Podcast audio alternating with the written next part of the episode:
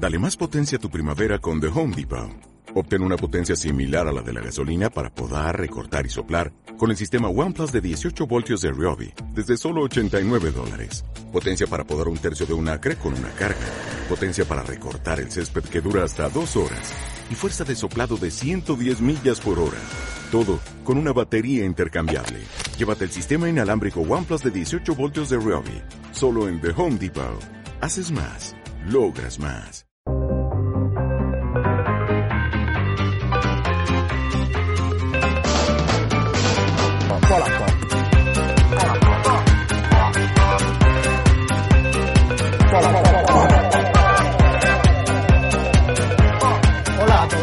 Bienvenidas a este cuarto programa de Pol and Pop, el podcast de política, actualidad y análisis pop en tiempos de la sociedad de la información.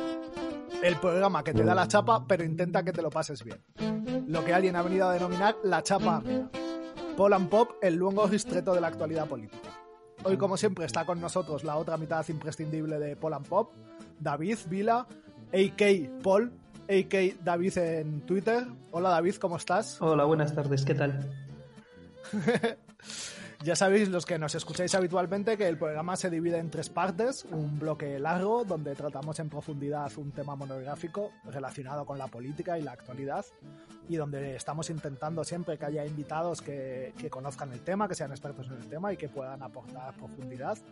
Un segundo bloque más corto, donde analizamos la actualidad política y social ya en un tono más distendido. Y un bloque final que llamamos clickbait,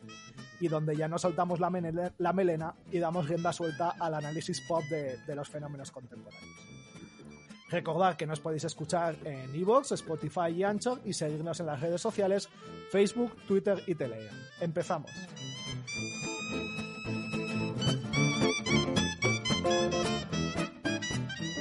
Estoy montando, estamos montando un partido político, gente nueva, no, cuidado, un equipazo importante, financiación a lo grande, se quiere ver, mochila austriaca, mucho Big.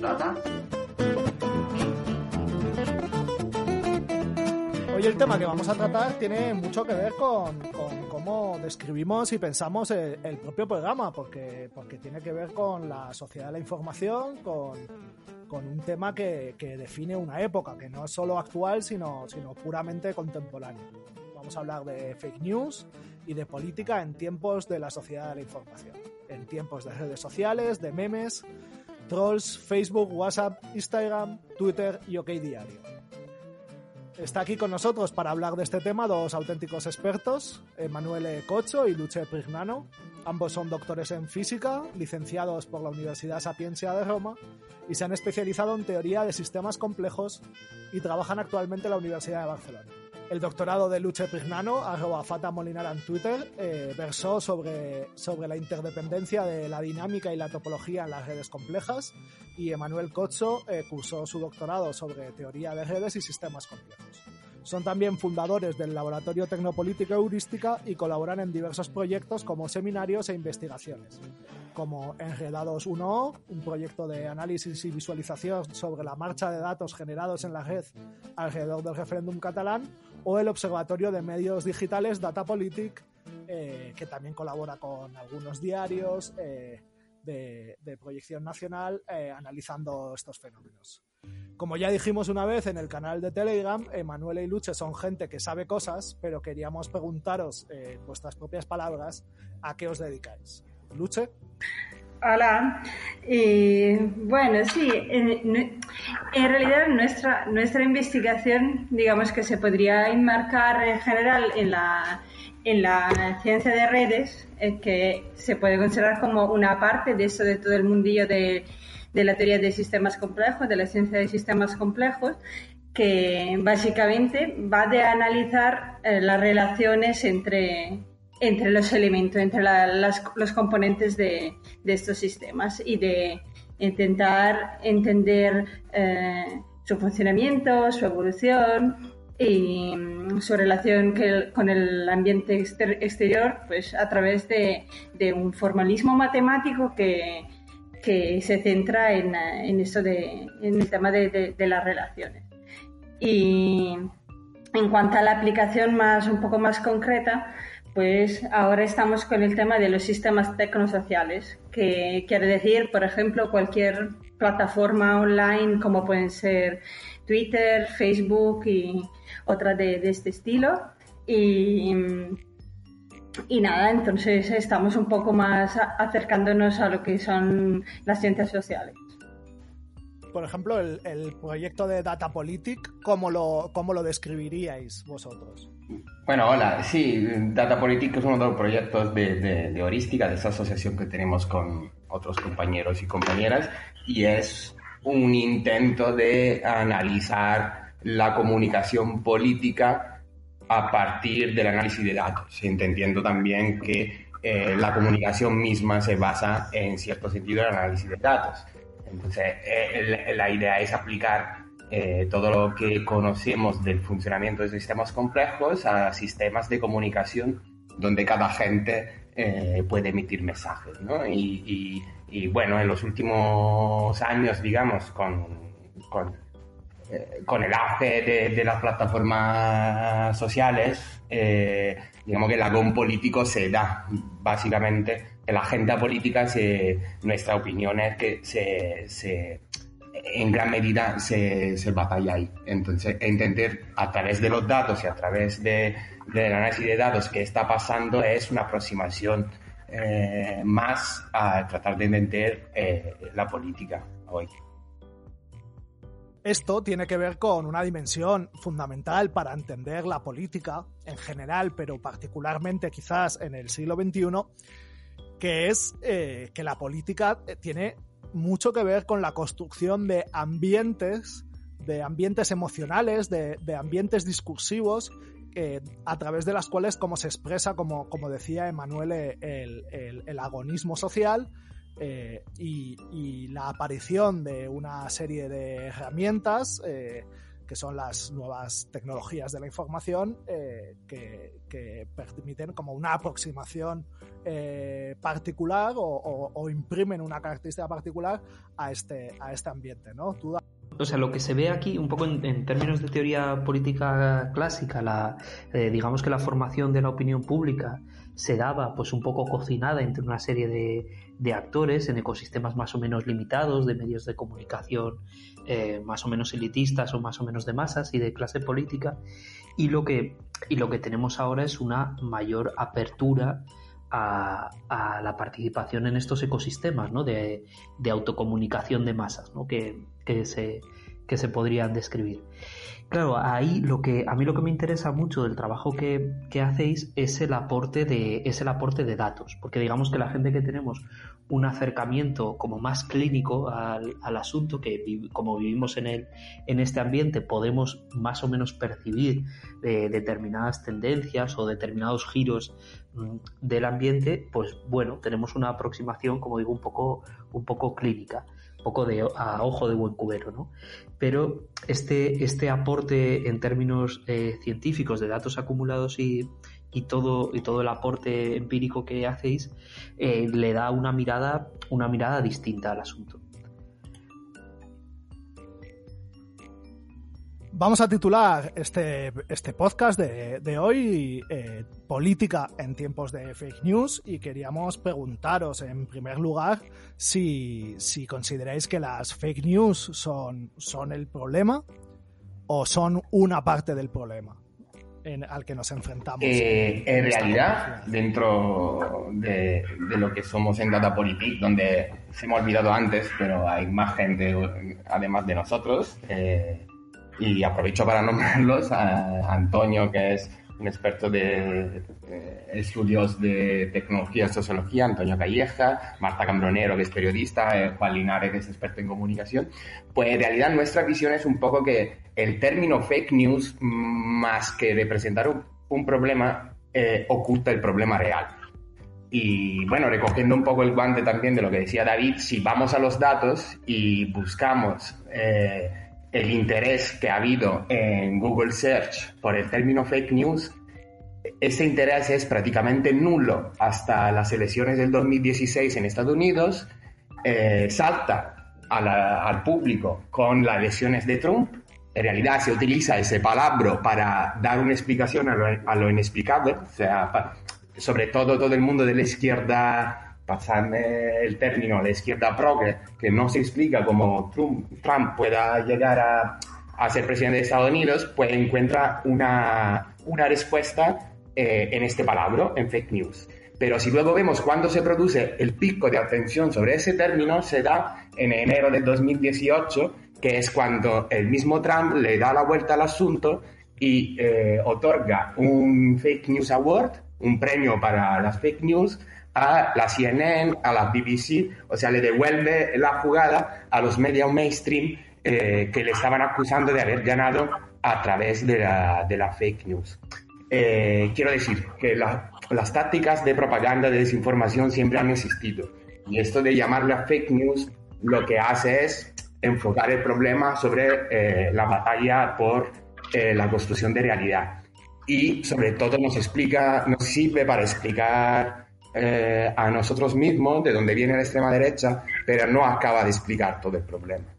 Eh, bueno, por, un lado, eh, tiene que ver con, algo que se decía antes, lo estaba comentando David, que ha habido un, un proceso de, de, democratización del acceso a la esfera pública. Y entonces, por un lado, eso comporta una desintermediación y la capacidad de actuar dentro de la esfera pública se supone que se amplía, muchos más agentes pueden entrar ahí, pero también hay eh, una nueva concentración de poder, ¿no? de, las plataformas o de algunos agentes que, eh, que ganan eh, más visibilidad que otros en las plataformas sociales. En esta ambivalencia entre empoderamiento e infoxicación, creo que, se, que es donde se instaura la diferencia entre lo que era la desinformación antes y lo que puede representar ahora. De hecho, eh, digamos, en entornos académicos eh, se, suele utilizar el término eh, operaciones de información que se recupera directamente del léxico militar. Las operaciones de información en términos militares era lo que siempre se ha hecho durante una guerra, que un, ejército intenta desmoralizar la población del país contrincante. ¿no? Pero esto ya se lleva eh, fuera de, las tácticas de guerra a una, al debate político de, de, todos los días. Y es ahí donde, podemos, o sea, que, donde se da la diferencia, ¿no? que es tanto una diferencia de escala por la capacidad de, llegar a muchísima gente, como una diferencia en la producción porque cualquiera se puede abrir un, blog y empezar a tener ahí una plataforma de fake news o de desinformación desde donde disparar. Y luego hay una, una tercera pata, digamos, que tiene que ver con que también existe un mercado de esto. O sea, la, la mayoría de las eh, noticias falsas o fake news que se que se inyectaron en las redes durante las campañas electorales del 2016 en Estados Unidos, por ejemplo, venían de granjas de la Europa del Este y estaban producidos por eh, chavalas y chavales de pocos años que, que, que, querían ganar dinero con la publicidad en sus blogs y disparaban noticias falsas, pero muy clickbait de un lado de otro para tirar tráfico. Eso es lo que complejifica eh, el fenómeno fake news, el fenómeno de desinformación con respecto al pasado probablemente. Claro que hay tres cosas que, llaman la atención, ¿no? Tres, tres cosas que, estaría, eh, estaría guay como que, pudiésemos profundizar, ¿no? La primera sería que, eh, bueno, ¿qué es en sí mismo? O sea, ¿cómo podemos definir una fake news? O, más o menos, eh, sí, ¿cómo se puede definir una fake news? O cuál es exactamente ese ámbito de realidad al que nos referimos cuando hablamos de fake news. En segundo lugar, este concepto que, habéis puesto encima de la mesa de operaciones de información, cómo funciona o digamos cómo, a, qué se refiere. Y en tercer lugar, eh, pues casi lo, que son las características, las propias características de las redes eh, sociales o de, o de las nuevas tecnologías de la información como medios de comunicación, ¿no? O sea, digamos como este triángulo de elementos que, que son fundamentales para entender el fenómeno. Bueno, para empezar, la cuestión del término fake news es una cuestión muy controvertida y debatida y en realidad hay que decir que no existe una, una definición que aglutine, digamos, un consenso general. Desde nuestro punto de vista, lo que, lo que realmente nos, nos interesa son las dinámicas que, digamos, de alguna manera rigen, gobiernan un poco la, difusión de las, de, las noticias, ¿no? Entonces, si existe realmente un tipo de noticia que no tiene el mismo tipo de difusión, las mismas dinámicas de difusión que pueden tener las noticias, digamos, normales, ordinarias. En el sentido de que puede haber una noticia que contenga algo que la hace como especial, que puede ser una mentira o simplemente algo que la hace más atractivo en la forma de, construir el, relato y que esto hace que se que tengan, digamos, una difusión más rápida o más capilar que, que, otra, que, otro tipo, que otro tipo de noticias. Luego, entrar en, en, todo el tema de si una noticia es falsa, no es falsa, el fact-checking y todas estas historias, esto es, es un tema mucho más, más, más, por un lado, más delicado, por el otro quizá mm, menos interesante y que, y que tiene que ver con otro tipo de, de, de cuestiones, a veces muy subjetivas. Y no y no, no, creemos realmente que es ahí donde hay que, que, poner, que poner el focus, ¿no? en eso de intentar definir qué es fake news y qué, y qué no es fake news. Lo que nos interesa es cómo la, la, la difusión, la difusión de, la, de las noticias se puede, se puede eh, analizar, clasificar y ver si realmente hay, hay como diferentes tipos y diferentes eh, clases de, de, dinámicas, sobre todo en términos de, eso, de rapidez, de impacto de, y de todas estas cuestiones que desde nuestro punto de vista del análisis de lo que ocurre en las redes sociales podemos traducir en términos, en términos mm, cuantitativos y que nos, nos pueden ayudar a tener una, una comprensión de estos fenómenos de, las operaciones de, información. Y... Claro, o sea, o sea, por, por, la, por la manera o por el momento en el que, en el que vosotras datáis la aparición de, del término, la atención sobre el término de fake news y, todas estas cuestiones, da la sensación de que sobre todo lo que revela es que eh, la gente que pierde las, las elecciones contra Trump, digamos como el establishment medio progresista, medio tecnocrático que pierde, que pierde esas elecciones, expresa de esa manera algo así como una sensación de haber quedado en fuera de juego, ¿no? O sea, de, que se ha producido una serie de movimientos en la comunicación y en la dinámica política que no han identificado en la potencia que tenía. Entonces, lo que es muy interesante de vuestro enfoque es que la la cuestión no es como identificar o verificar desde fuera eh, cuál puede ser el estatuto de verdad o de mentira de determinada información, sino analizar el circuito de producción de esa información. Es decir, eh, en qué ecosistema se produce, en qué condiciones, desde dónde se emite, quiénes la, amplifican, qué tipo de atención recibe, un poco todas, eh, todas estas cuestiones. Y eso, y eso gira el debate hacia un sitio mucho más interesante. Si queréis luego entramos en las consecuencias, en las consecuencias de todo esto, pero plantea más bien las condiciones eh, políticas de cómo se produce esto, cuánto sabemos acerca de cómo se produce, cómo podemos intervenir eh, o qué democracia existe en torno a, todos estos circuitos, cuán transparentes o cuán opacos son, cómo están concentrados en un, en un oligopolio o más descentralizados. Entonces, todos estos temas que planteáis son, son más interesantes que el, el juicio concreto sobre la veracidad o no de una información, ¿no?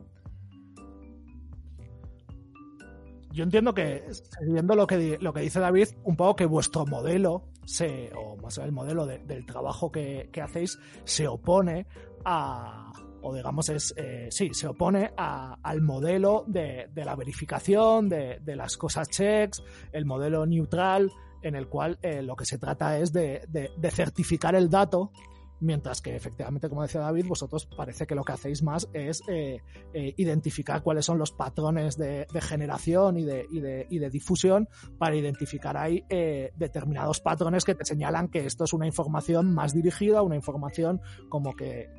tiene, un, determinado interés detrás, más allá de, que lo que diga sea, sea más o menos cierto, ¿no?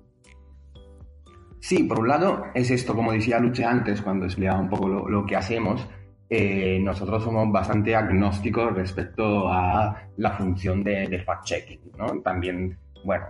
eso sería otro discurso aparte, pero hay bastante investigación sobre la eficacia o menos de entrar a desmentir en noticias falsas y de cómo se distribuyen. Porque otra vez volvemos a lo que, a lo que estaba diciendo David,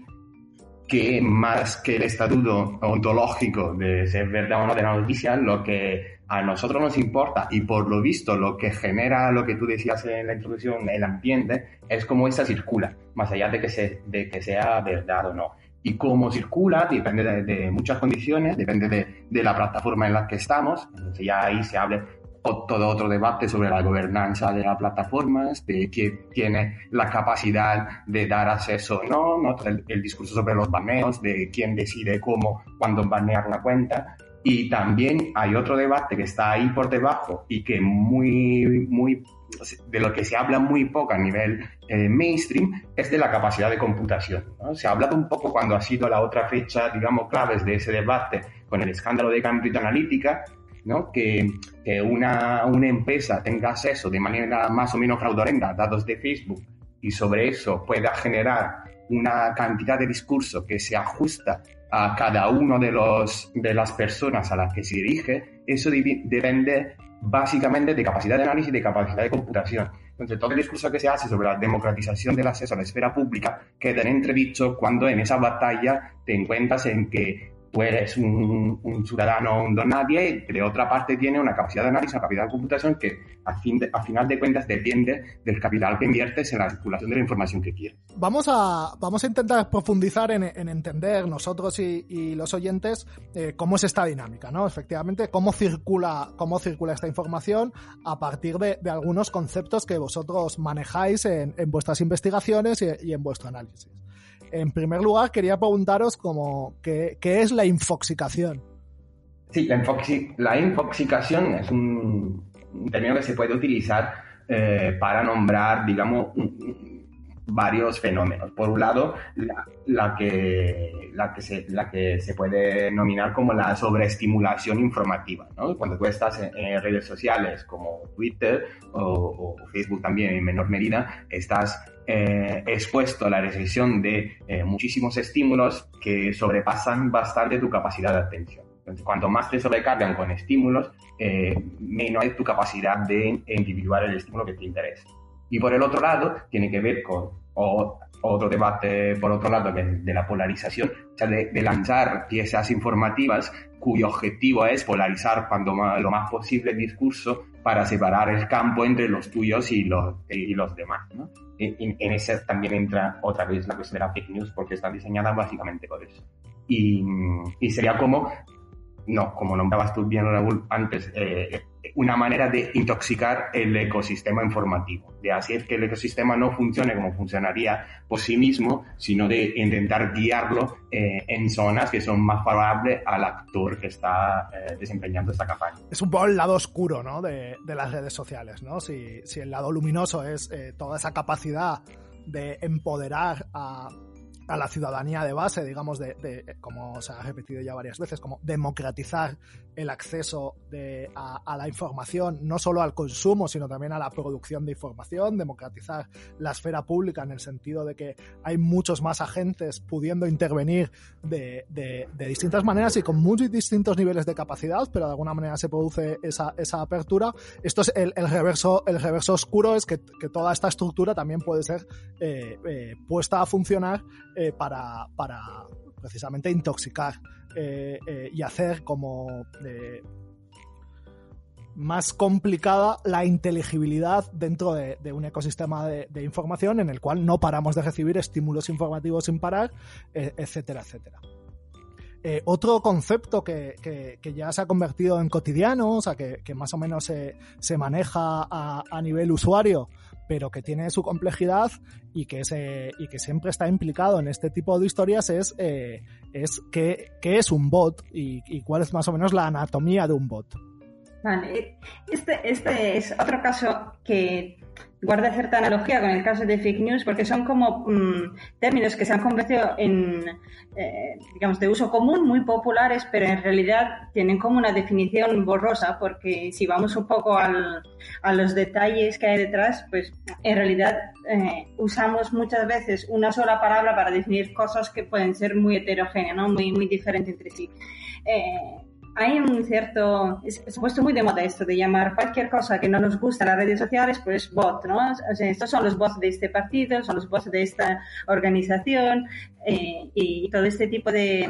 de, retóricas, cuando en realidad eh, bot eh, es un término técnico que simplemente se refiere al hecho que una determinada cuenta en una en una plataforma que sea, está automatizada. Un bot puede ser um, una cuenta que te reenvía eh, noticias sobre un tema que a ti te interesa y te has apuntado a seguir esta, esta cuenta porque te proporciona un servicio y esto no tiene ni siquiera por qué ser malo, es un servicio, ¿no?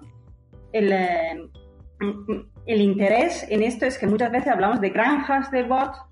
y, y, realmente lo que estamos que lo que estamos denunciando cuando se habla de este tipo de, de forma de difundir eh, o amplificar la información eh, son cuentas que intentan aparentar eh, ser personas reales y no lo son. en algunos casos podemos tener una persona, un ser humano que está gestionando varias cuentas y, y, te hace creer que tiene varias identidades y en realidad pues es una persona y si esto lo hace una organización muchas veces con muchos militantes, por ejemplo, te puede, puede llegar a tener una sensación de, pues de una multitud ahí donde solo hay mm, pocas, pocas personas reales, ¿no? He visto que vosotros utilizáis el, concepto de, de falsos amplificadores eh,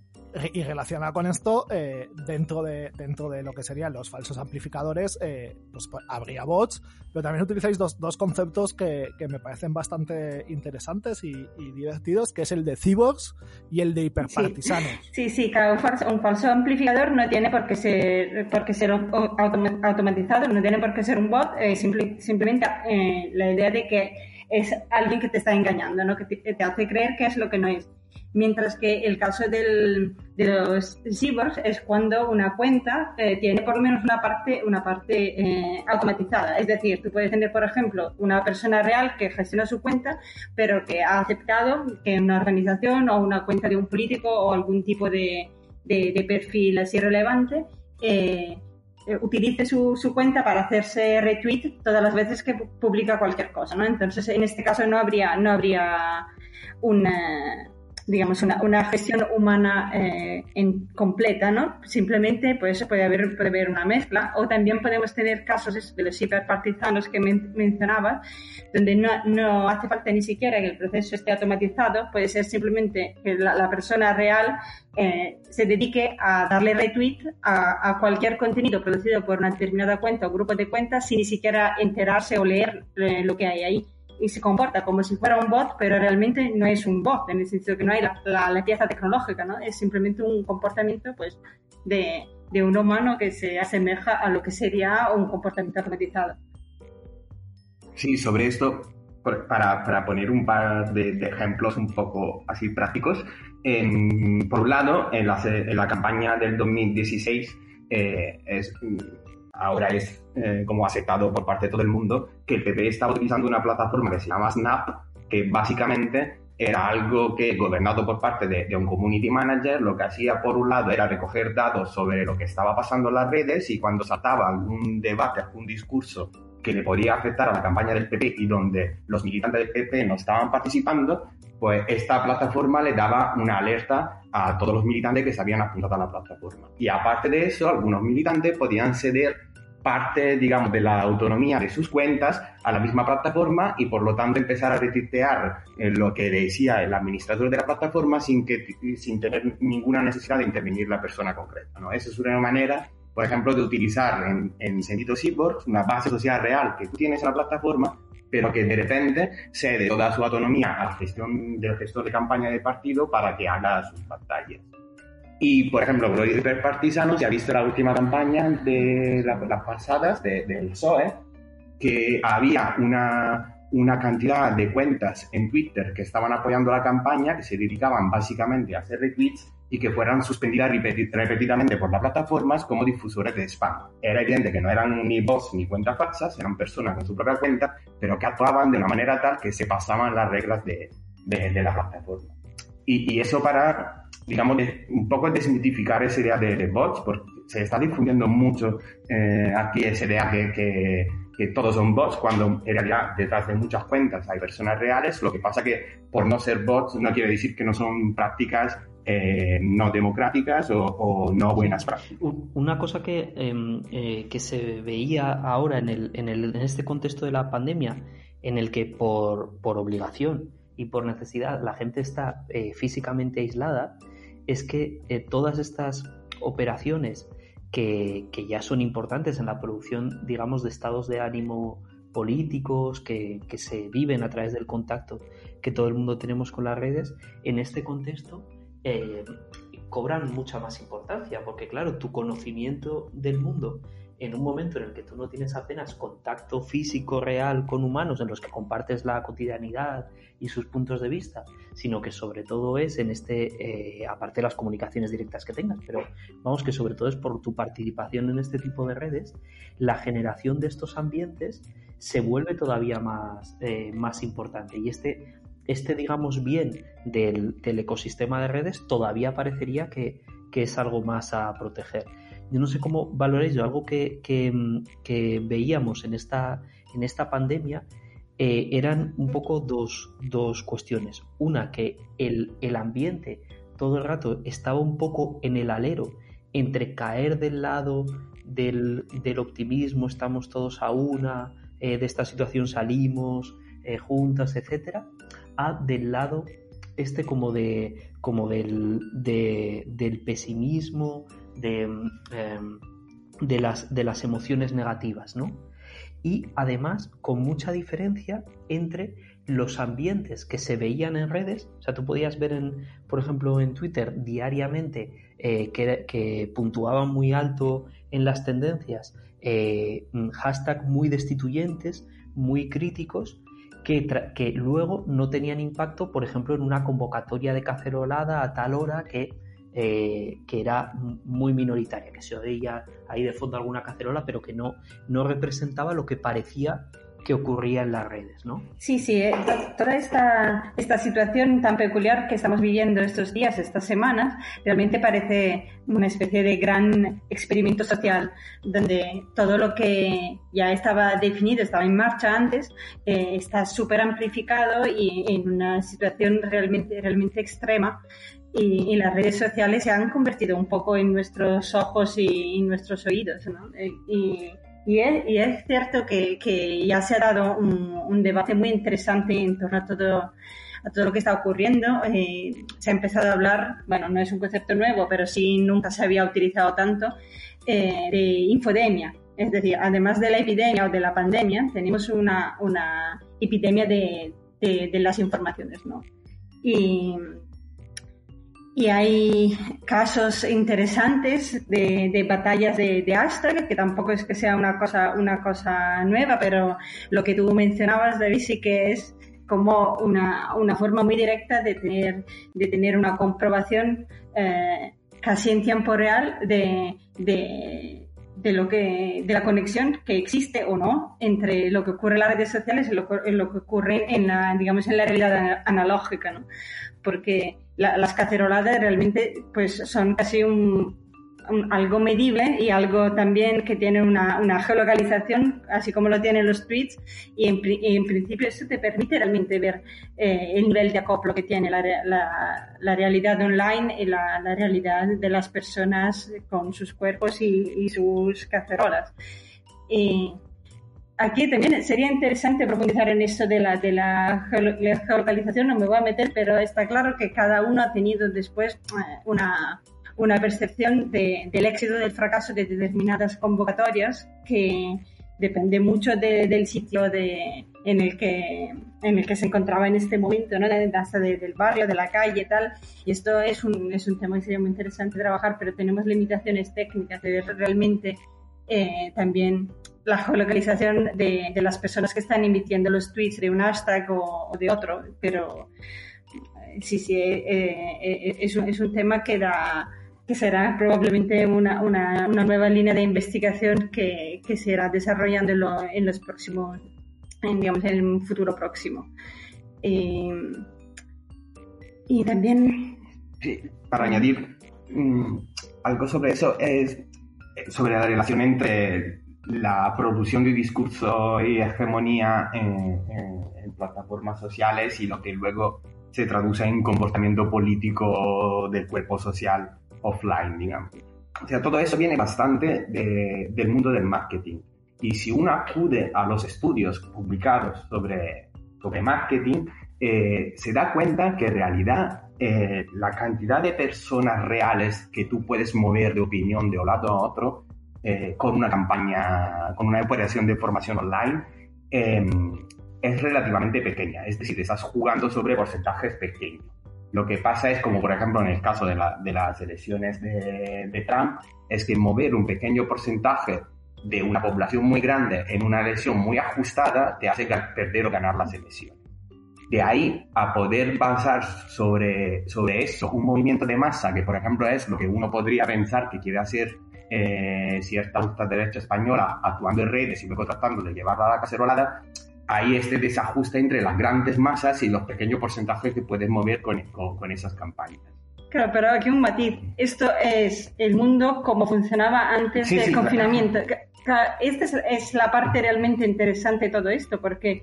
todo lo que conocemos, todos los estudios que se han hecho hasta ahora, se basaban en, una, en unas condiciones, digamos, experimentales que no son las actuales. Entonces, si tú le quitas eh, el input de la realidad, eh, digamos, de la experiencia vital normal y corriente que, teníamos antes, eh, la posibilidad que todas estas dinámicas, todas estas técnicas se vean amplificadas y tengan una eficacia mucho mayor,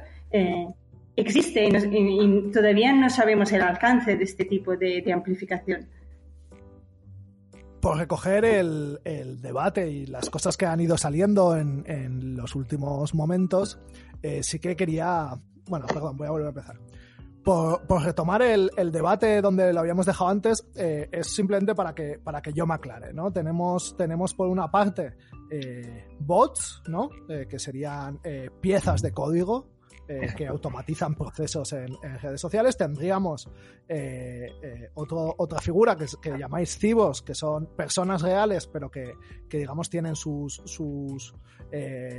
cuentas semiautomatizadas o, o, automatizadas en parte. Luego tendríamos esta figura que son los hiperpartisanos, que, que básicamente es gente que en su comportamiento online no se distingue de, un bot, es, es, básicamente un bot humano, y todo esto se pone en relación en, una estrategia, ¿no? Que creo que, creo que llamáis astrosurfing, astroturfing. Sí. Bueno, eh, eh, el término astroturfing viene de, un juego de palabras en inglés, ¿no? Porque una campaña que, sería de, de, abajo arriba, en inglés sería grassroots, que es como césped, y hay una, pues, una empresa que se dedica a producir césped artificial que se llama AstroTurfing y de ahí la idea que AstroTurfing representa la simulación de una campaña eh, de base con mucha menos gente de la que, de, la que en realidad existe. ¿no? Digamos que emularía eh, los comportamientos de, de, una campaña de base con mecanismos, eh, eh, con otros mecanismos, digamos, como sería una emulación, o sea, que una simulación eh, que pretende mostrarse hacia afuera como si fuese una campaña de base, cuando analizando los mecanismos vemos que exactamente no, no es así, ¿no? Exactamente, o sea, que aparenta ser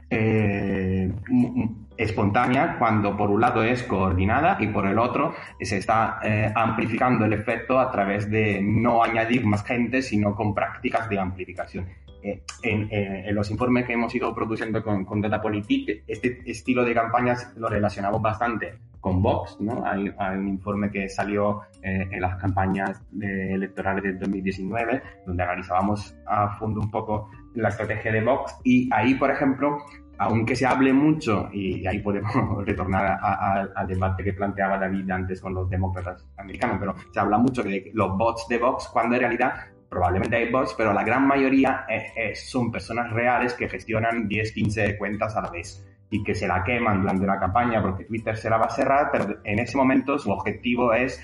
hacer llegar a Trending Topic eh, ese mensaje y así ganar luego la atención de los medios mainstream que se referirán a lo que han hecho en redes y, es una táctica que cuando, la, cuando se hace por, por, por bases reales, digamos, se inventó un, un poco el, el 15M, el movimiento de las plazas, las primaveras árabes, donde se utilizaba eh, la participación masiva de gente de manera más o menos fácil para llegar a poner en la agenda eh, pública algunos temas. Y cuando no tienes la fuerza eficaz de hacerlo con personas reales, pues tratas de amplificarlo a través de varias técnicas como falsos amplificadores o signos. Hay un concepto que me, que me tiene fascinado, que creo que tiene que ver con esto que, que decías ahora, que es el de Master of Puppets.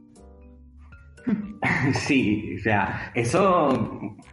bueno, tiene su parte de anécdota, pero es divertido. Eh, el ejemplo, digamos, práctico de esto fue en la campaña del 2019 con la red de cuentas falsas del PP, que, acabó publicando, eh, digamos, eh, el resultado del estudio en, el diario y luego el mismo Twitter se, se, dio cuenta que era así y cerró las cuentas. Y, y eran unas decenas de cuentas falsas gestionadas por una sola persona, en ese caso que estaba pagada por el partido, que iba lanzando mensajes, haciendo retweet, contestándose uno con otro, y es como un master of puppets que tiene ahí sus, sus, identidades eh, de juguete que la hace actuar como si fueran personas. Bueno, que quería un poco saber vuestra opinión de, una sensación que, tengo yo, pero que creo que, es bastante compartida con, muchas personas que hemos, que hemos habitado eh, en Internet eh, intensamente en los últimos años, de que ha habido un giro hacia la oscuridad en, digamos, en las prácticas sociales que, se están produciendo en, las redes sociales, ¿no? Digamos como que, el ambiente se, ha vuelto, como, como tú señalabas antes, eh, Emanuele, eh, se ha polarizado bastante, eh, que, el ambiente se ha enranciado bastante y, y se ha vuelto mucho más agrio, y, oscuro de lo que era también eh, en distintas plataformas, ¿no? Creo que esto es particularmente eh, visible en Twitter. Facebook siempre ha sido un mundo loco, o sea, así es, es, el pople, o sea, el pople en, todas sus expresiones, pero, pero funcionan otros códigos y tal, pero, pero Twitter que de alguna manera era, era el medio de referencia en el sentido de, de donde se encontraba la información o donde, o donde de alguna manera el, el debate público se, se elevaba eh, y de ahí también pasaba a la agenda pública y, y tal, eh, se, ha, se ha convertido en un, en un lugar bastante, bastante inhóspito. Con este tema aquí vamos un poco mezclando pues, nuestros conocimientos con lo que son más mm, opiniones personales. ¿no? Y, personalmente sí creo que en parte esto se puede considerar eh, algo entre comillas, natural, en el sentido de que un, medio joven, eh, recién nacido, donde al principio hay mucha efervescencia, se van experimentando cosas, es bastante normal que pase por un proceso de envejecimiento. Y la ansiedad, digamos que es un subproducto o un efecto colateral de este hacerse mayor de Twitter. Cuando tú tienes una ola de, de nuevas cuentas que entran porque el medio se percibe como útil y, y, como algo que se va a aprovechar para hacer algo novedoso, pues eh, ahí, entra aire fresco, ¿no? Entonces, en cuanto eh, a nivel, digamos, político, eso vaya agotándose, pues también la gente mm, lo va dejando o lo va a utilizar de otra forma y se quedan mm, las personas que tienen cierta tendencia a hacer un uso de tipo si quieres, tóxico o más orientado a las malas prácticas de, este medio, ¿no? Entonces luego, pues, mm, tendrás un, ambiente eh, que ya no es el que era, ¿no? Ha perdido esta, esta juventud. Eh, una segunda oleada, de, digamos, de movilización política, lo, lo hemos visto, pues, por ejemplo, en, en, Cataluña en 2017, hace que se vuelvan a inyectar personas nuevas, cuentas nuevas en el ecosistema. Y entonces va a tener como una segunda juventud. Y, eso es un, movimiento que tiene como un andamiento así de oscilaciones, ¿no? Que cada vez que hay un fenómeno nuevo en, en digamos, en el mundo offline, pues entra nueva gente, pero el medio ya, ya está cada vez más eh, maduro, tiene sus propias normas y, la posibilidad de explorar este medio ya sea, digamos,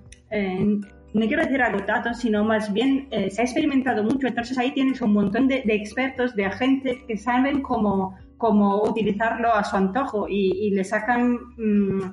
mayores beneficios comparados con la gente nueva que, que se apunta con la nueva oleada de, de movimientos. ¿no? Y eso hace que que el tema esté cada vez más, más complicados, pero por un lado estamos más complicados, por el otro lado tiene también más potencial. Entonces ahí nos movemos entre, estos dos polos que hacen que sea eh, un ambiente menos agradable, pero que en principio sí que eh, sigue siendo útil y que tiene cierto, cierto potencial a la hora de, de influir en lo que es el, el ecosistema político, social,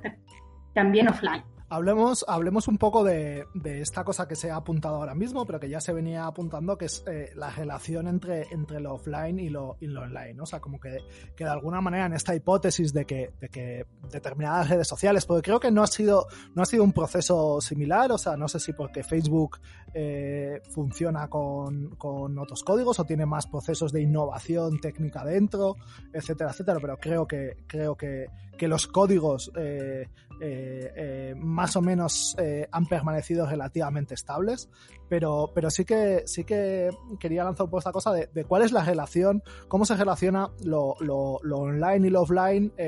lo que está detrás de la pantalla y lo que está dentro de la pantalla, ¿no? Y, también un poco bajo esta hipótesis de que, de que este proceso que decía de, de enraizamiento tiene que ver también un poco con, con el cambio de clima social. Es decir, como no, no que decir, no, es que se, el clima dentro de Twitter cada vez es más inhóspito, claro, pero porque el clima social también es más inhóspito. Entonces, como cuáles son estas relaciones de correspondencia, de, de, amplificación, de, de, contagio que se produce. Que se produce. Por, un lado,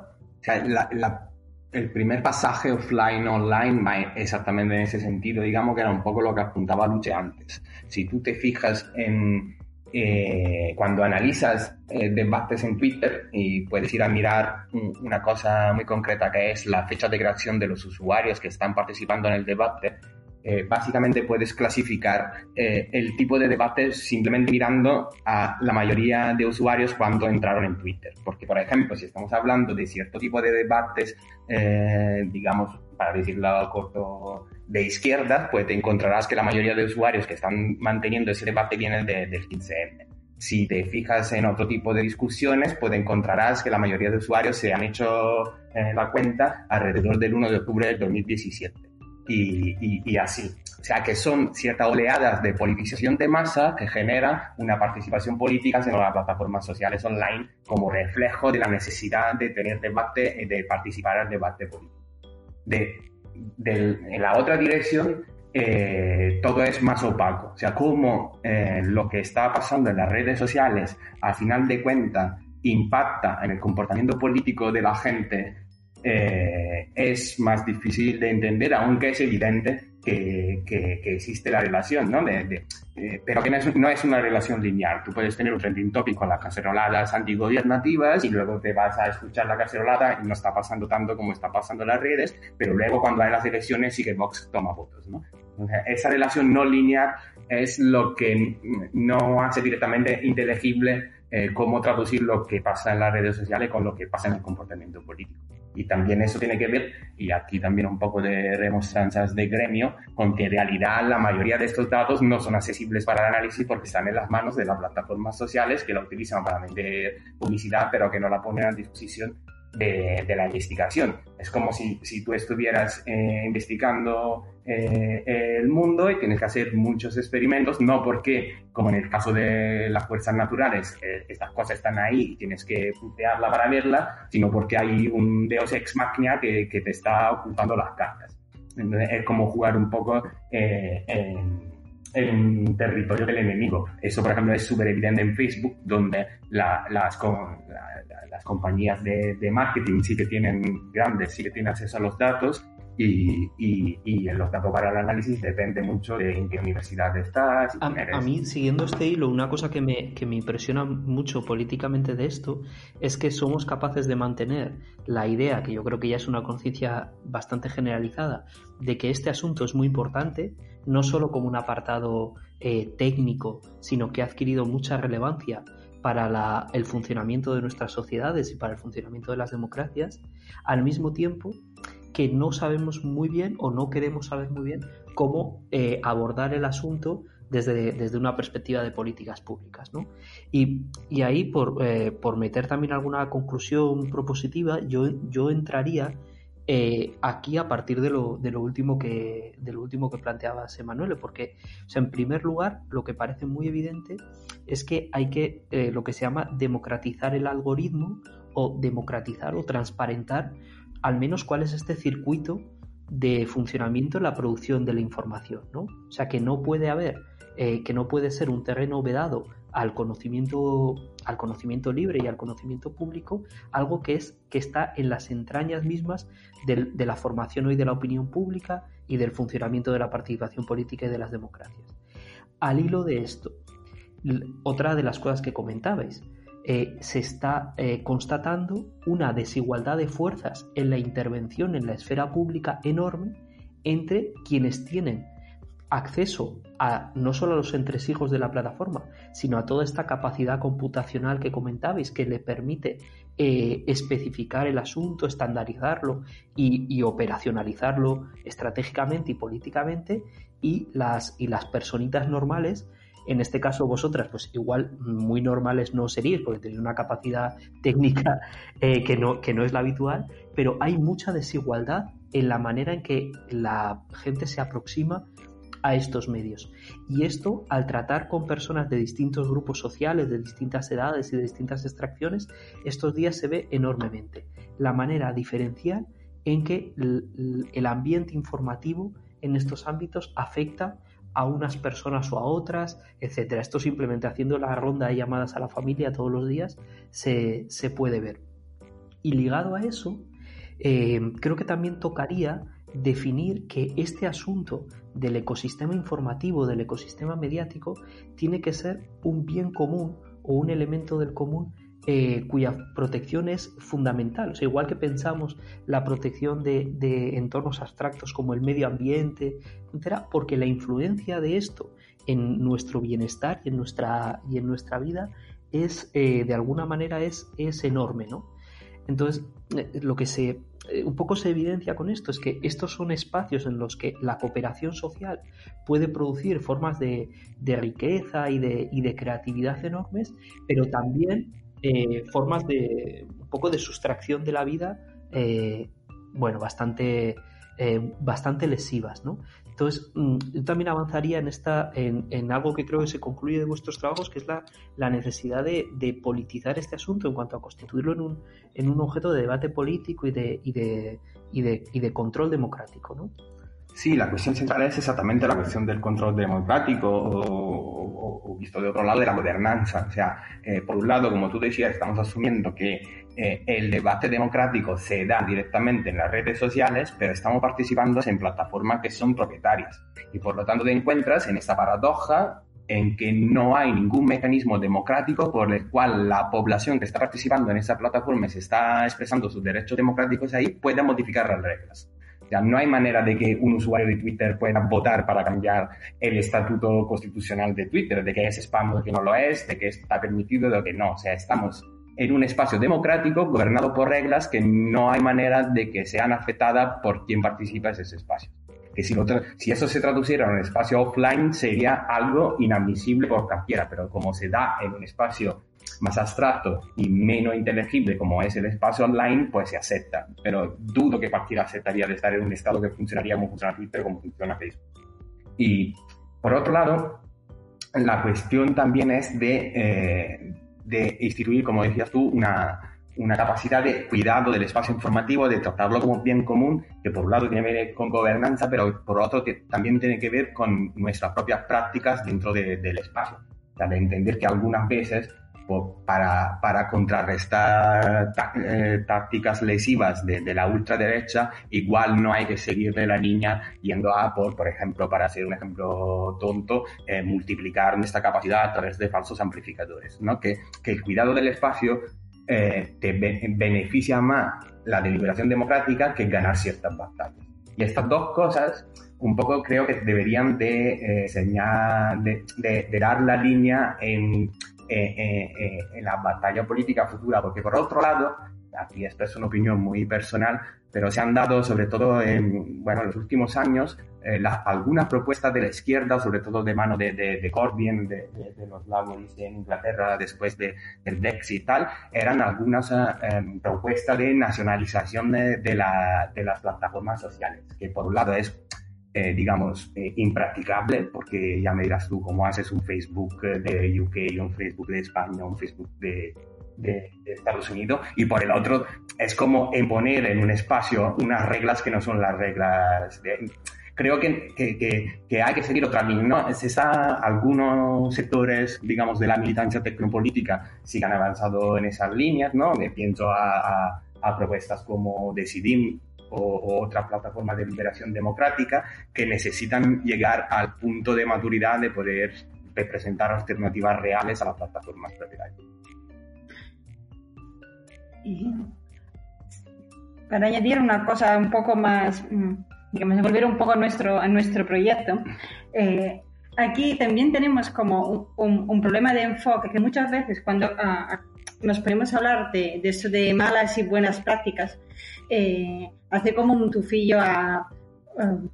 comportamiento ético y no ético, los buenos y los malos usuarios, las personas que, que se comportan bien o mal y este tipo de, de, de enfoque que quizá no es directamente el más, el más interesante, sino que, eh, y eso va un poco con el objetivo de, de, de, Data Politic como proyecto de producción de conocimiento, eh, digamos, la dirección en la que nos queremos mover es lo de facilitar a todas estas personas, usuarias, personitas normales que a lo mejor no tienen los medios necesarios, la posibilidad de entender lo que están haciendo. Cuando tú estás dentro de este ecosistema, eh, recibes y emites información en una situación mm, en la que eres parte de algo muy complejo y muy amplio y, y no eres consciente porque simplemente eh, no hay esta información, esta información no está disponible. ¿no? Entonces, la, la dificultad que tenemos es la de eh, llegar a traducir nuestra investigación en unos términos que sean comprensibles a, las personas usuarias de Twitter normales y corrientes, ¿no? Porque muchas veces nos encontramos con esta, con esta problemática de que eh, si una persona está de acuerdo con lo que estás diciendo, porque a lo mejor estás criticando a la ultraderecha, le parece todo bien y ves que, que el, tu informe es, mm, es, recibido con actitud positiva y te lo difunden y la gente se hace eco de, tu trabajo. Pero si entras en interacción directa, y esto nos ha ocurrido recientemente, porque se nota que la gente está como más pendiente de lo que ocurre en Twitter, con la gente de, digamos, de otro tipo de, posición política, a lo mejor que personas que se sienten atacadas, entonces ves que realmente no, no llega, no llega en el sentido que las personas malinterpretan, no entienden, porque hay un trabajo todavía pendiente para ah, llegar a hacer una traducción mm, realmente comprensible de, de, todas estas cosas. Y hay que hacerlo sobre la marcha. Mientras nosotros investigamos y vamos entendiendo cada vez más y mejor, también tenemos la dificultad de traducir estos nuevos conocimientos al, a, las personas usuarias que no tienen, digamos, el lenguaje, el lenguaje o, la formación que, puede tener eh, la gente que estamos en el proyecto. ¿no? Es como un problema de eh, socialización de saberes tecnocientíficos que se hace muy candente y muy urgente en un momento como, como el actual.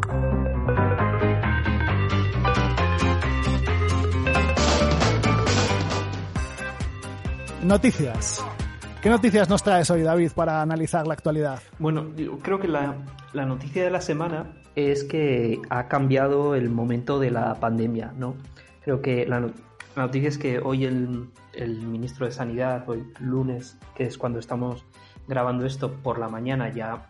ha dado por finalizada, digamos, la, la fase eh, uno de la, de la pandemia, ya hemos asumido que tenemos capacidad de control sanitario sobre la misma y empezaría la fase de, de un poco de desescalada del confinamiento, etcétera. Y esta se va a hacer, que creo que es, muy, eh, es un tema de los que siempre traemos en, en este programa, en el contexto de nuestro estado descentralizado, se va a hacer de esta manera, ¿no? a través de las distintas em, administraciones territoriales, eh, etcétera. Y eso nos trae eh, algunas consecuencias que podemos, que creo que nos van a interesar aquí. La primera es que este marco en el que analizábamos hasta ahora la pandemia, que era sobre todo el de la unidad de la experiencia, es decir, la idea de que de alguna manera todos y todas estábamos viviendo el mismo acontecimiento, pues se va, se va a romper, porque en cada, en cada lugar pues va a empezar a, a vivirse de una, de una manera con una eh, dinámica particular que ya se está intuyendo, que es que la carrera, lo que se va a llamar la carrera por el desconfinamiento, porque este es el enfoque, eh, se va, eh, va a acabar con, con algo que a, nuestras invitadas hoy les va a gustar, que es que va a acabar con los planteamientos científicos acerca de cómo hay que hacer la desescalada, porque esto lo que se prevé es que vaya a ser una, una auténtica, es una auténtica competencia entre primero comunidades autónomas, pero yo estoy seguro de que se sumarán con alegría también las, las diputaciones provinciales y los ayuntamientos eh, por, eh, eh, vamos, flexibilizar o, terminar con, con, los, con, las restricciones del confinamiento. Entonces creo que esto nos va a dar un escenario que ya se ha empezado, que ya se ha empezado a apuntar interesante en el que las unidades autonómicas van a ser agentes políticos eh, principales en relación eh, enfrente eh, del, en, enfrentados a, al gobierno de España. Y como también hemos seguido los, los trabajos de, que habéis estado publicando estos, estos días como críticos, con los enfoques críticos acerca de la, de la pandemia, pues quería traerlo aquí también. Sí, mm, digamos, eh, se puede, estas críticas que han venido de ciertos sectores de, la izquierda y sobre todo de la izquierda académica en cierto sentido, eh, que se puede poner bajo el paraguas de la teoría crítica, donde estaba gente como Bumin, como Agamben y tal, eh, desde un punto de vista de, de de, de, análisis de la realidad, análisis cuantitativo y cualitativo de la realidad, lo que hacían no era una crítica a la gestión de realidad, sino la crítica a la realidad. No se, no se puede decir, como ha, como ha dicho Bumingo, como han dicho otros, que, que, eh, que el COVID no, la COVID no está matando gente, que el colapso del sistema sanitario no era un riesgo real, en algunos casos, en algunos casos más que un riesgo ha sido directamente una realidad. O sea, podemos debatir cómo se gestiona políticamente la respuesta a la pandemia, pero si empezamos por negar la pandemia, pues tiene muy poco de materialista ese, esta postura. Bueno, pues ahora eh, entramos en, en, esa, en esa nueva fase que, que yo creo que nos, que nos va a dar también eh, fenómenos interesantes. A mí me, me, de, esta, de esta nueva fase creo que mm, en, este, en estas preocupaciones que, que, solemos tener en el programa me interesa también como el, el reto que plantea para las autonomías, que en la fase anterior han estado en una posición muy ambivalente, porque salvo, yo diría que salvo Madrid, Cataluña y muy poquito y muy poquito Urcullo han cedido todo, todo el protagonismo al, al gobierno de España, al, pero al mismo tiempo que la mayoría de los servicios eh, que tenían que ver con la gestión de la pandemia, eh, en, todos ellos tenían mucho que decir, porque el, el, el, estado de alarma ha centralizado determinadas decisiones, pero el funcionamiento de los servicios públicos seguía siendo en lo básico el mismo. Entonces, eh, tanto sobre la cuestión de sanidad como de residencias, como de inclusión social, rentas mínimas, todo esto, como la gestión de los servicios y los, y los comercios, en esta nueva fase el protagonismo de las comunidades autónomas va a ser, va a ser absoluto. Y ahí también creo que no solo se juegan en positivo eh, ocupar un papel eh, de nuevo preponderante en el debate político, sino que se juegan también bastante de su legitimidad, eh, su legitimidad política en lo, lo eficaces que, que sean en, esta, en la gestión de esta nueva fase. Y, y creo que esto en el escenario de, de,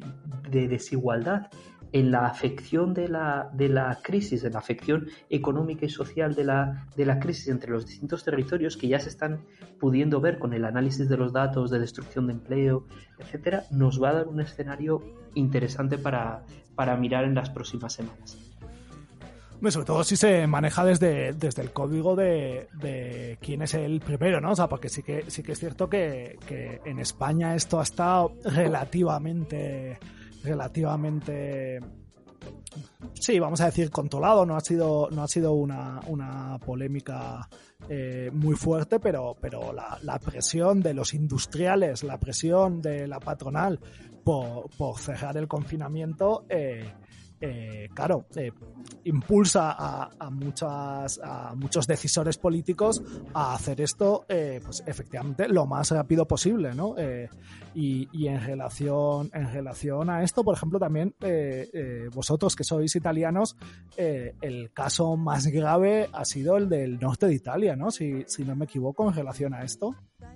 Ha sido la presión de la patronal para que se mantuviese las industrias abiertas la que ha multiplicado por, por tantos mil los casos, los casos de, de contagio en una zona eh, que, que, ni siquiera se declaró zona roja finalmente. Bueno, ha sido un, ha sido un desastre, un desastre bastante bestia eh, y, y, lo traigo a colación por uno por, por, interés, porque me parece un caso de, de estudio de, de, cómo se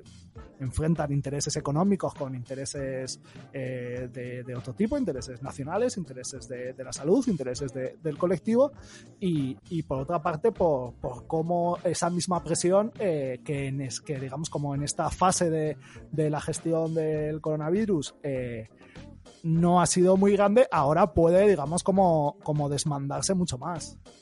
Bueno, sí, sin duda. El caso de, del norte de Italia, de la provincia de Bérgamo en concreto, ha sido un laboratorio de cómo hacer más las cosas, eh, especialmente bueno, trágico e interesante a la vez. Lo que, lo que llama la atención de, de, este caso es que realmente estamos muy acostumbrados a pensar que los poderes que nos hacen la vida imposible son eh, fuerzas como muy grandes y muy alejadas de la realidad de la, de la vida de, de las personas. Y ahí tenemos un ejemplo que contradice un poco esta visión, porque la patronal de Bérgamo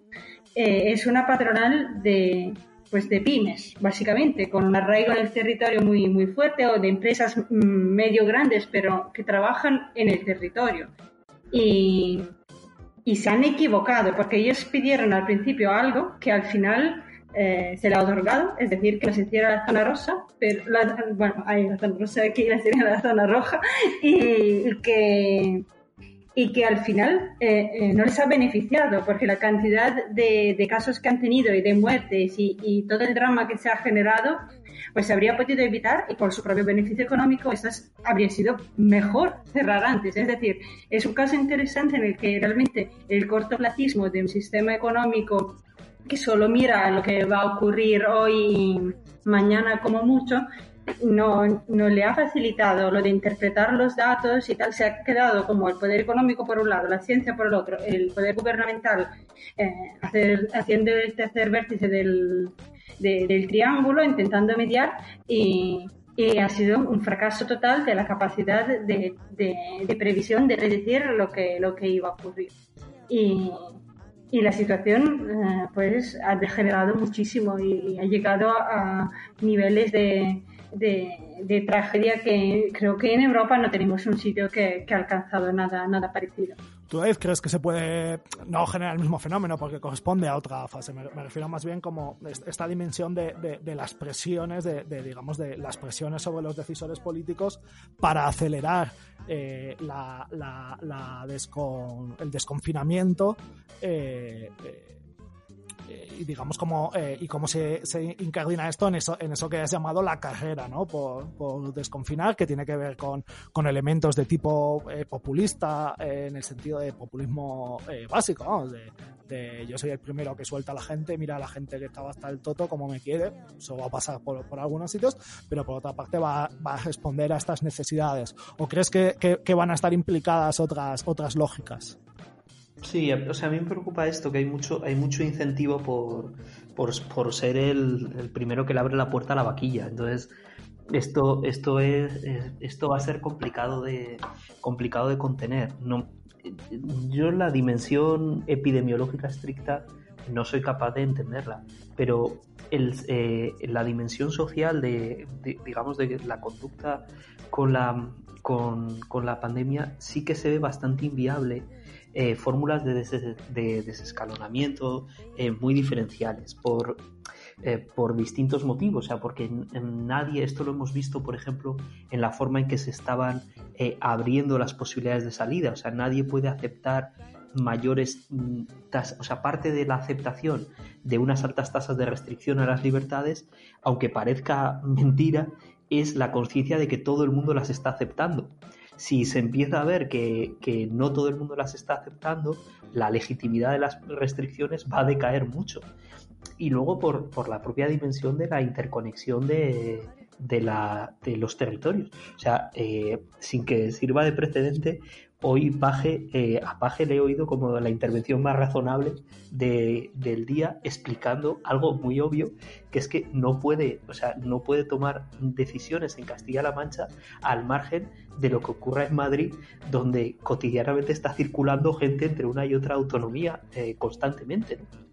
Entonces, eh, como esto eh, socialmente también es, eh, es inevitable,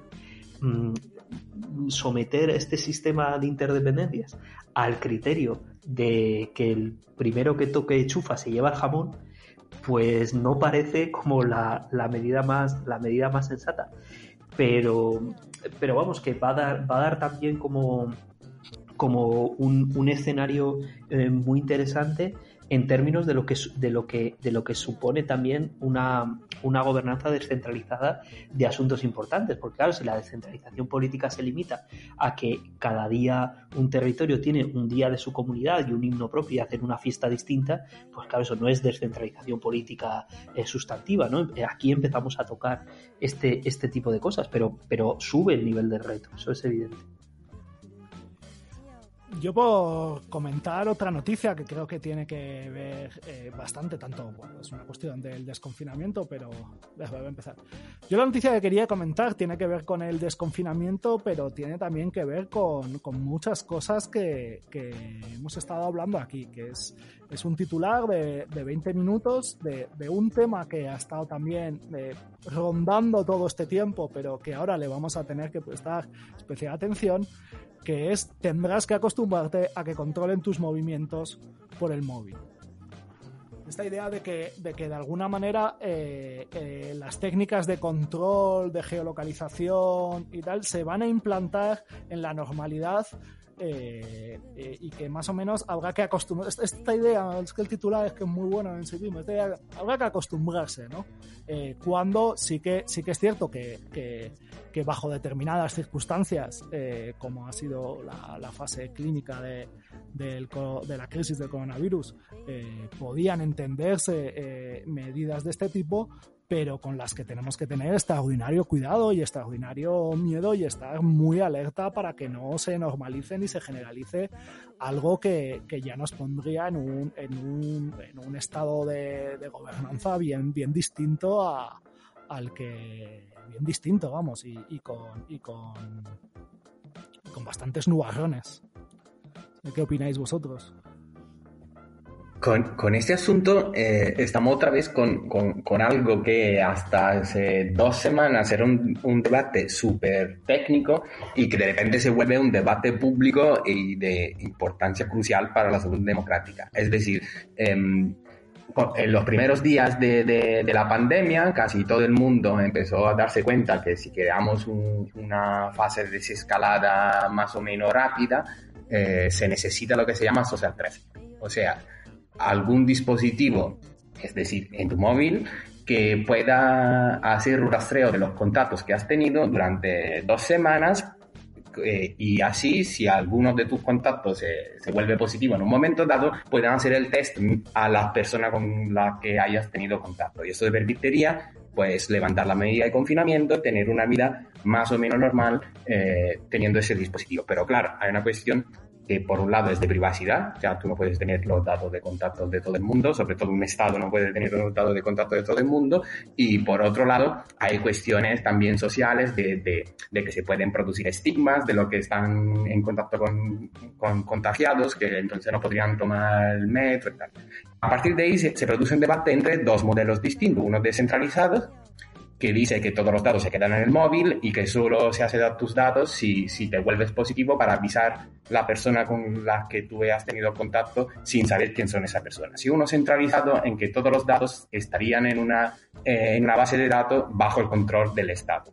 que, tendrías que confiar que en ningún momento el Estado accede a esos datos para reconstruir tu red de contacto, ¿no? que es lo que tú decías de volver y esa, esa cuestión que es de, muy técnica, de cómo se escribe un código, pues se vuelve de, repente muy política. Y llegamos a paradojas por, por, las cuales, por un lado, Big Tech como, como Google y Apple asumen un, un, protocolo descentralizado que protegería la autonomía de la gente, mientras algunos estados como Alemania y Francia están presionando a Apple para que permita protocolos más centralizados que permiten el poder del Estado. O sea, nos encontramos en una situación en, en que actores que antes de ayer eran tus mayores enemigos, ahora son tus aliados en enfrentamientos con estados que quieren tener más acceso a tu, al control de tu vida. O sea, una situación bastante loca en la cual es bastante complicado socializar ese debate a nivel técnico que se requiere para distinguir los dos protocolos. O sea, mm, bueno. Claro, sí, sí. Bueno, os parece que terminemos aquí el bloque y pasemos a, la sección a la sección funny, a la sección divertida del programa, a la sección clickbait. Espero que hayáis venido armados de, vuestros clickbaits eh, favoritos de la semana. ¿Qué, noticia chusca, qué titular, eh, qué, suceso social eh, hiperfascinante nos, nos traéis vosotros, que sois nuestros invitados? Bueno, quizá, pues, el, eh, la semana, la semana acaba de empezar, pero fue ayer el, día de, de, los últimos días, el día más, más movido en las redes sociales. Eh, fue el primer día de la segunda fase de, confinamiento,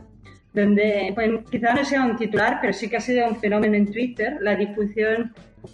que han tenido algunas pocas fotos, probablemente son pocas fotos, todavía no hemos estudiado el fenómeno de, de aglomeraciones de gente que estaban, digamos, eh, pasándose por el forro las normas de, de la distancia, del distanciamiento social y todo esto, y la, la guerra anti-niño que ha, que ha estallado, estallado en, la red, en las redes sociales. Y esto, digamos que eh, es interesante porque ahí tenemos como en un solo fenómeno todo el, el, eh, digamos, todos los elementos más interesantes que hemos estado analizando hasta ahora. Uno, un uso politizado por parte de determinados partidos de una información difundida por usuarios así cualquiera, que pueden ser estas fotos que la gente ha sacado y ha publicado en Twitter, para montar una campaña eh, probablemente grassroots, realmente espontánea, contra el gobierno, con quizá algún elemento de, de astroturfing, todavía no lo sabemos, y una polarización brutal de la opinión pública que ha ido asociada a un tema de aprendizaje, porque la gente se ha puesto enseguida a estudiar pues cuántas fotos eh, han circulado, si esto es significativo, es estadísticamente relevante, la perspectiva, la fotografía. Hemos tenido realmente un, un poco, de, un poco de todo en, en un caso de unas pocas horas de, vida en las redes sociales. Pues esto que comentas, Luche, yo creo que resume las tres claves de, de la pandemia para cualquier espectador, eh, o al menos son mis, mis, lo que yo he aprendido. Una, que hay que estudiar mucho, o sea que cada semana se estudia una cosa, se estudia epidemiología, luego se estudia, se ha estudiado mucha pediatría y mucha psicología infantil. Y este, ayer, por ejemplo, tuvimos que estudiar mucha óptica y perspectiva fotográfica para poder entender la realidad. Y luego las otras dos que combinan sobre todo los, los medios que yo he encontrado sintetizadas en la portada de la portada de hoy de ABC, que, que son por un lado, no sé si habéis visto la portada, la portada básicamente es esta foto en la que aparece mucha gente que está tomada en la perspectiva y me parece que la gente está muy pegada, aunque yo no sé determinar cuál es la distancia real que existe, pero vamos, que es una portada que critica mucho los comportamientos irresponsables, critica la idiosincrasia del pueblo español al que ya se sabe que le das la mano y se coge el brazo, o sea, le dejas sacar un crío para que se aire y te monta una rave en mitad de las ramplas porque, porque es así al mismo tiempo que el titular de la portada es ansia de libertad y defiende que hay que acabar ya con estas medidas eh, narco-bolivarianas del confinamiento. Entonces, estas, estas dos cosas que a, vosotras que sois, que sois mentes simplemente modernas y creéis que hay cierta contradicción entre criticar el incumplimiento de la norma y criticar el contenido de la norma, Esto, por supuesto, el, el, ABC hace tiempo que, ha superado eh, este tipo de, contradicciones y propone... concretamente desde 1936. Sin ningún problema. O sea, sin ningún problema, entonces nos, nos propone el, el, doble, el doble modelo de salir del confinamiento cumpliendo las normas, pero eh, en contra de cualquier restricción a nuestra, a nuestra libertad. Este, eh, este esta es como para mí la, la, portada que define el, el estilo, eh, el estilo de la cuarentena. Yo, mi, mi noticia de, de, esta semana, o sea, como lo que, lo que es el titular, eh, es, son una serie de, de titulares encadenados. el primero es Trump sugiere inyectar desinfectante y luz a enfermos de la COVID-19 para matar el virus que, no sé si has visto, si habéis visto la rueda de prensa que hace el tipo, pero ahí está con la responsable nacional de Estados Unidos de gestión de, la pandemia y eh, más o menos como el que, el que está atendiendo eh, eh, su empresa, le preguntame, me gustaría, me gustaría que hablaras con los médicos para ver si alguien sabe alguna manera de aplicar la luz y el calor para curar. Tal vez pudiera, tal vez no pudieras. No soy médico. ¿Alguna vez has oído hablar de eso? Siguiente noticia es eh, más de 100 atendidos en Estados Unidos por ingerir productos desinfectantes tras la sugerencia de Trump. Esto eh, me, parece porque... claro, claro, es que... Ah. Pero a mí lo, fascinante esto porque, porque está este, este viejo argumento eh, neoliberal austriaco de que, de que, de que un buen empresario tiene que ser necesariamente un buen, un buen político, en la medida en que, en que maneje eh, el Estado como maneja una empresa. Y lo que pasa es básicamente esto. O sea, que este señor se le ocurre la primera gilipollez eh, eh, pseudocientífica que se le ha pasado por la cabeza y en medio de la rueda de prensa la tira, la tira así como, ahora, pues, mira, mírame esto, mírame esto. Y claro, pues la gente empieza a beber, a beber lejía a ver si se cura. Y luego... En esta pandemia, perdona que te interrumpa, pero se, está dando mucho un fenómeno que es que eh, personal técnico, como esta, eh, vamos, que personal técnico está teniendo que pasar a la primera línea mediática a contestar preguntas y, esto está dando mucha situación cómica porque por ejemplo eh, la gente subrayaba mucho la cara de esta señora cuyo nombre no me ha o sea no sé no sé cómo se llama pero que ponía una cara de auténtico dolor o sea que algo en su es que algo en su interior se está rompiendo. Y me recuerda mucho a muchas de las caras que pone Fernando Simón todos los días, que creo que, que se está ganando mucha simpatía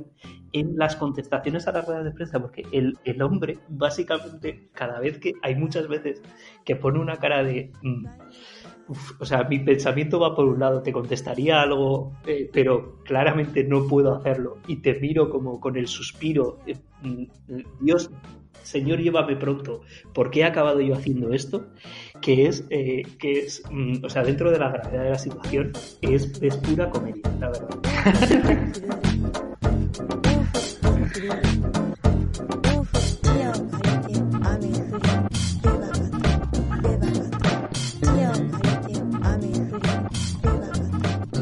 es que ha sido un placer teneros con nosotros. El programa ha sido fantástico. Yo he aprendido un montón y, hemos tocado un montón de temas que, me interesan muchísimo.